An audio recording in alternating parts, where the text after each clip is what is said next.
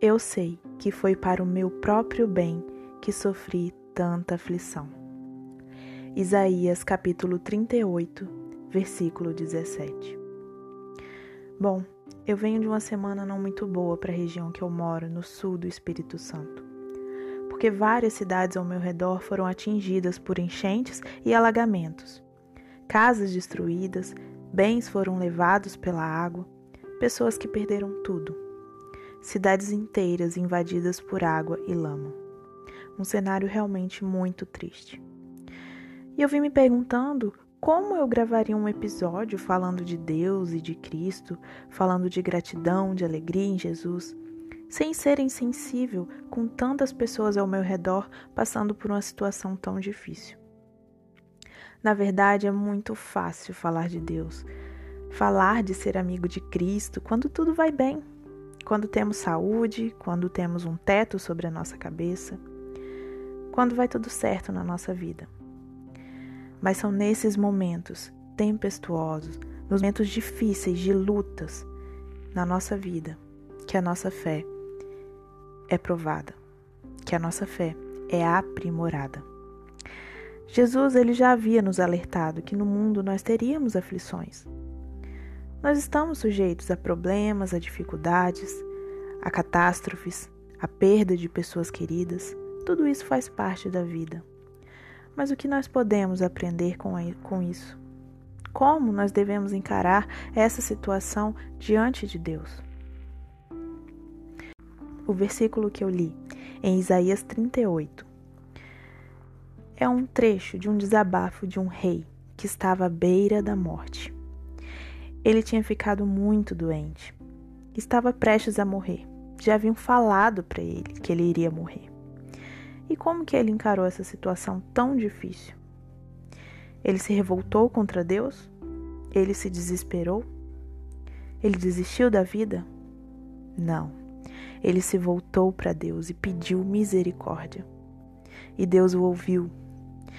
E Deus poupou não, não somente a vida dele, como de uma cidade inteira, pela atitude daquele homem de se voltar para Deus no momento mais difícil da sua vida. Então, no capítulo 38, é possível ler essa história e ver o desabafo que ele fez após tudo isso ter acontecido. Ele vem falando sobre a dor que ele sentiu, sobre a sua aflição, mas ele também reconhece o poder de Deus. Ele reconhece que ele estava vivo porque Deus tinha permitido. E ele termina louvando e agradecendo a Deus. Além disso, ele reconheceu que tudo que ele passou foi para seu próprio bem. Será que ele teria se voltado para Deus se ele não tivesse passado por, essa, por esse momento difícil? Por isso, nós devemos confiar em Deus, pois tudo que acontece tem uma razão. Apesar de muitas vezes nós não entendermos o que está acontecendo, Deus está no comando. Em 2 Coríntios, capítulo 4, versículos 8 e 9, diz assim: Muitas vezes ficamos aflitos, mas não somos derrotados. Algumas vezes ficamos em dúvida, mas nunca ficamos desesperados. Temos muitos inimigos, mas nunca nos falta um amigo. Às vezes somos gravemente feridos, mas não somos destruídos. A Bíblia diz que Deus nunca nos dará um fardo maior do que nós podemos suportar. E Deus nos ajuda a carregar esse peso. Todas as coisas que acontecem têm um motivo. Todas as coisas cooperam para o bem daqueles que amam a Deus. E no fim do capítulo 4, versículo 15, diz assim: Tudo isso aconteceu para o bem de vocês, a fim de que a graça de Deus alcance um número cada vez maior de pessoas e estas façam mais orações de agradecimento para a glória de Deus. Todas as coisas cooperam para o bem daqueles que amam a Deus. Jesus fala que no mundo nós teríamos aflições.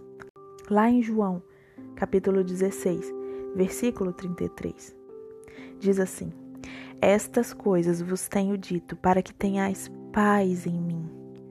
No mundo passais por aflições, mas tende bom ânimo. Eu venci o mundo.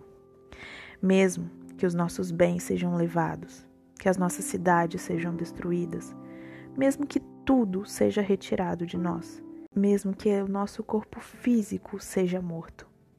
Jesus nos promete: Eu venci o mundo. Ele venceu o mundo.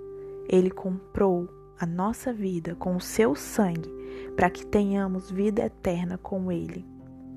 Nada pode nos separar de Cristo, nem a morte, nem as circunstâncias, nem os problemas, nem as catástrofes. Nada pode nos separar de Deus.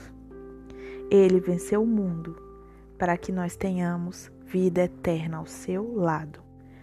É o próprio Jesus que diz: Tenham paz em mim. Tenham paz em Jesus, porque ele venceu o mundo. Que Deus te abençoe.